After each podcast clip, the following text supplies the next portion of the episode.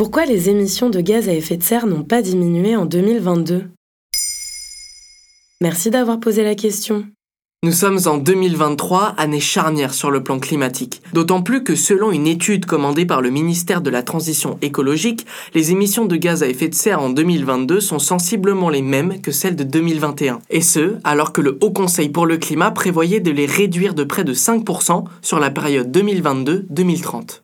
Réalisé par le CITEPA, le Centre interprofessionnel technique d'études de la pollution atmosphérique, cette étude montre que les émissions de gaz à effet de serre ont baissé de moins d'un pour cent par rapport à 2021, avec même une augmentation de 3,5% sur le mois de septembre. Et quels sont les secteurs les plus touchés? Il y en a deux. Déjà, la production d'électricité a nécessité beaucoup d'efforts. 21 réacteurs nucléaires sur 56 ont été mis à l'arrêt. Les centrales à gaz ont donc beaucoup tourné, ainsi que les centrales à charbon. Celle de Saint-Avold, dans le Grand Est, aurait dû être définitivement démantelée en mars 2022, mais a finalement été redémarrée en urgence début décembre pour éviter des coupures indésirables. Et 440 000 tonnes de charbon brûlé ne permettent pas vraiment la neutralité carbone.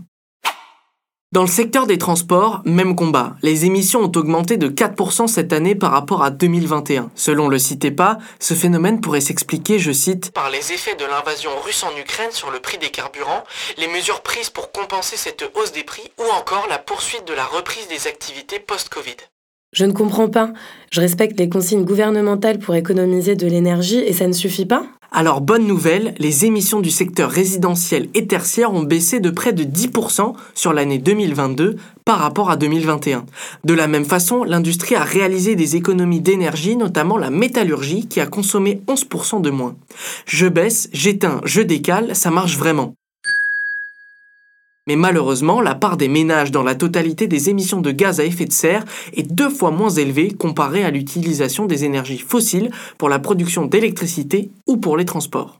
À titre de comparaison, en 2019, les transports et l'énergie représentent 41% des émissions globales. Le secteur résidentiel et tertiaire, c'est 18%. Et est-ce que le gouvernement prévoit d'améliorer la situation? Déjà, la France s'était engagée à réduire de 40% ses émissions de gaz à effet de serre d'ici à 2030. Depuis 1990, ces émissions ont baissé de 20% environ, mais ça reste en deçà des attentes européennes qui veulent une réduction de plus de la moitié des gaz à effet de serre dans toute l'Europe d'ici à 2030. Une situation que les associations de lutte pour l'environnement ne veulent pas laisser traîner, puisque l'affaire du siècle a déjà annoncé porter plainte contre le gouvernement pour forcer, je cite, une astreinte financière pour obliger l'État à agir. Et ce, plus d'un an après sa condamnation par le tribunal administratif pour ses efforts insuffisants dans la lutte contre les émissions de gaz à effet de serre. Voilà pourquoi les émissions de gaz à effet de serre n'ont pas diminué en 2022.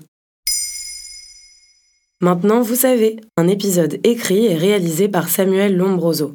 Ce podcast est disponible sur toutes les plateformes audio et si cet épisode vous a plu, n'hésitez pas à laisser des commentaires ou des étoiles sur vos applis de podcast préférés.